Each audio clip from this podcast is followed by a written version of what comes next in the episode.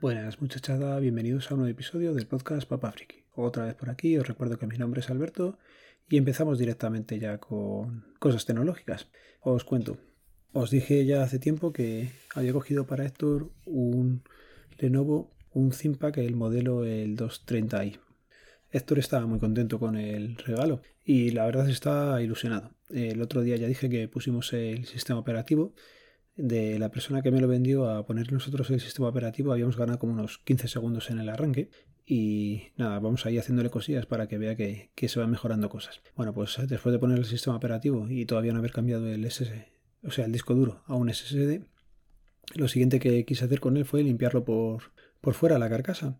Ahí seguí un manual que me pasaron a través del grupo de Zimpac en el que, bueno, pues primero consiste en frotarle con una esponja mágica de estas de las que te venden en el Mercadona. Le das con la parte blanca, le estuvimos dando y vas frotando y va saliendo como un polvillo blanco, ¿vale? Ese polvillo, por lo que se ve, va quitando bastante y, bueno, pues tenía una pegatina que había tenido la persona anterior y conseguimos quitarla bastante. Luego también había algunos rayazos y, y conseguía quitar bastante. Después de eso, pues con un poquito de agua y la otra parte de la esponja mágica, le fuimos dando y, iba restaurándose bastante. Y luego para finalizar, pues lo que hicimos fue darle con un poco de Nivea. Sí, la Nivea de toda la vida que nos damos cuando vamos a la playa, pues con la misma y con una valleta la fuimos eh, dando por toda la parte de la carcasa y el resultado es espectacular. De cómo estaba, cómo ha quedado, pues se nota la diferencia y nada, ahí estuvimos dándole Héctor y yo, también, también nos ayudó el aire alguna vez y nos lo pasamos entretenido pues unos 40 minutos limpiándolo. ¿Qué más hicimos luego? Bueno, pues eh, lo siguiente que tiene que aprender a hacer es eh, aprender un poquito de mecanografía. Todavía es pronto o no, ya se irá viendo.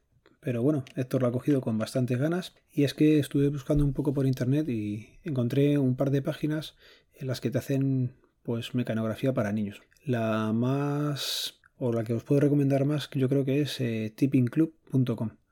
Esta página lo que tiene son como lecciones y la primera es la básica, la de poner los dedos en el teclado, eh, localizar la F y la J que tienen la, rayita para dejar ahí los índices y luego ya colocar los otros cuatro dedos en A, S, D, F, G, H, J, K, L. Bueno, típico, poner los dedos y, lo ha cogido con ganas. Le van haciendo juego, le van puntuando y bueno, esta página pues le ha gustado. Otra página que tiene juegos eh, también como infantiles es Tipping Games Zone, ¿vale? Y aquí lo que hay es una gran cantidad de juegos a los que jugar mediante teclas. Eh, vas aprendiendo, pues eso, algunas combinaciones de teclas jugando. Y bueno, y otra página que me ha parecido curiosa es una que se llama velocidactyl.es, ¿vale? Para practicar online, pues te van poniendo un texto, vas escribiendo y vas viendo eh, la velocidad que tienes. Esa ya será para más adelante. Pero nada, lo dicho, que Héctor lo ha cogido con bastantes ganas y es entretenido verle acabar los deberes y pedir poder encender el ordenador para practicar un poco de mecanografía. Bueno, y a todo esto, pues los niños han empezado el colegio y con ello, pues las reuniones eh, a través de Zoom con los profesores. Aquí quiero contaros lo que nos pasó, bueno, le pasó a Laura el otro día en la reunión de padres que tuvieron. Y es que antes de empezar, bueno, pues yo creo que es un consejo básico entrar a este tipo de reuniones eh, con la cámara ya preparada, con el móvil, con lo que vayas a hacer ya preparado. No darle a conectar y luego ponerte a mirar si la cámara está bien enfocando o el micrófono está conectado y esas cosas. Y recuerdo estos consejos básicos, pues porque el otro día una madre me decía, Laura, que se conectó a la reunión, tenía la cámara encendida, pero no había colocado bien el móvil. ¿Qué pasa? El móvil se puso a colocarlo en una mesa baja. En una mesa baja, eh, sentada enfrente de ella en el sofá, llevando falda. Pues lógicamente decía Laura que se le vio de todo. Estas cosas pues hay que tener un poco de picardía y ponerte a hacerlo antes de darle al botón de conectar y a tenerlo más o menos localizado. O tener un poco de perspectiva, que vas con falda.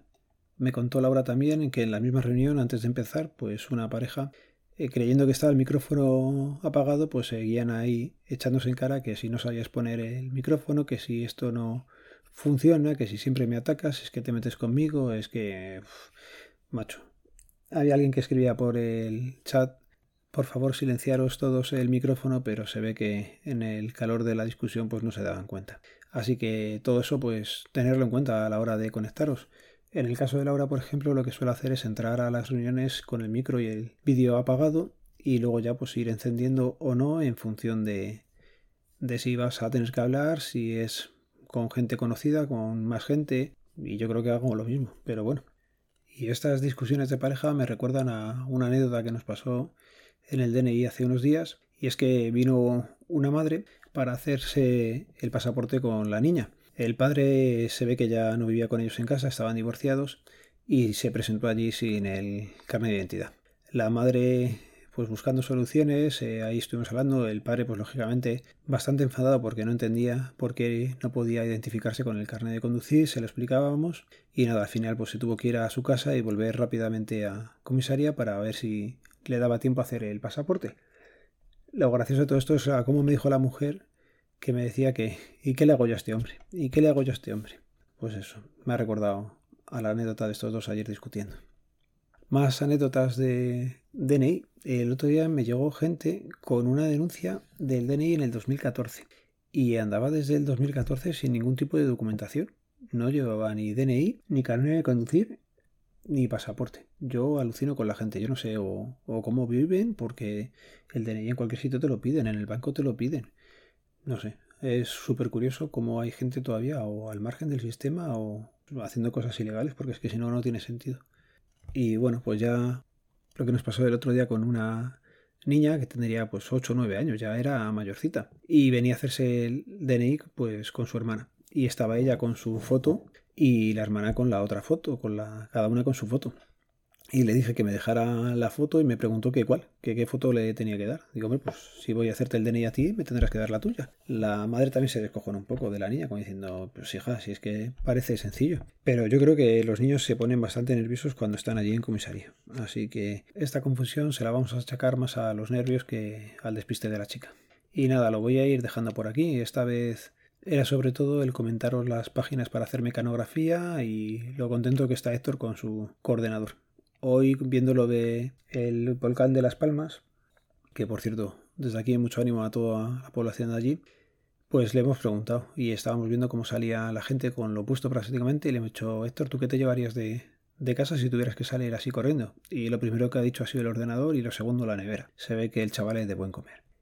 Bueno, lo dicho, que en las notas del programa van a quedar los métodos de contacto y las páginas que he comentado. Recordaros que este podcast pertenece a la red de sospechosos habituales, que podéis seguirnos en el feed feedpress.me barra sospechosos habituales. Un saludo, nos vemos, nos leemos, nos escuchamos. Adiós.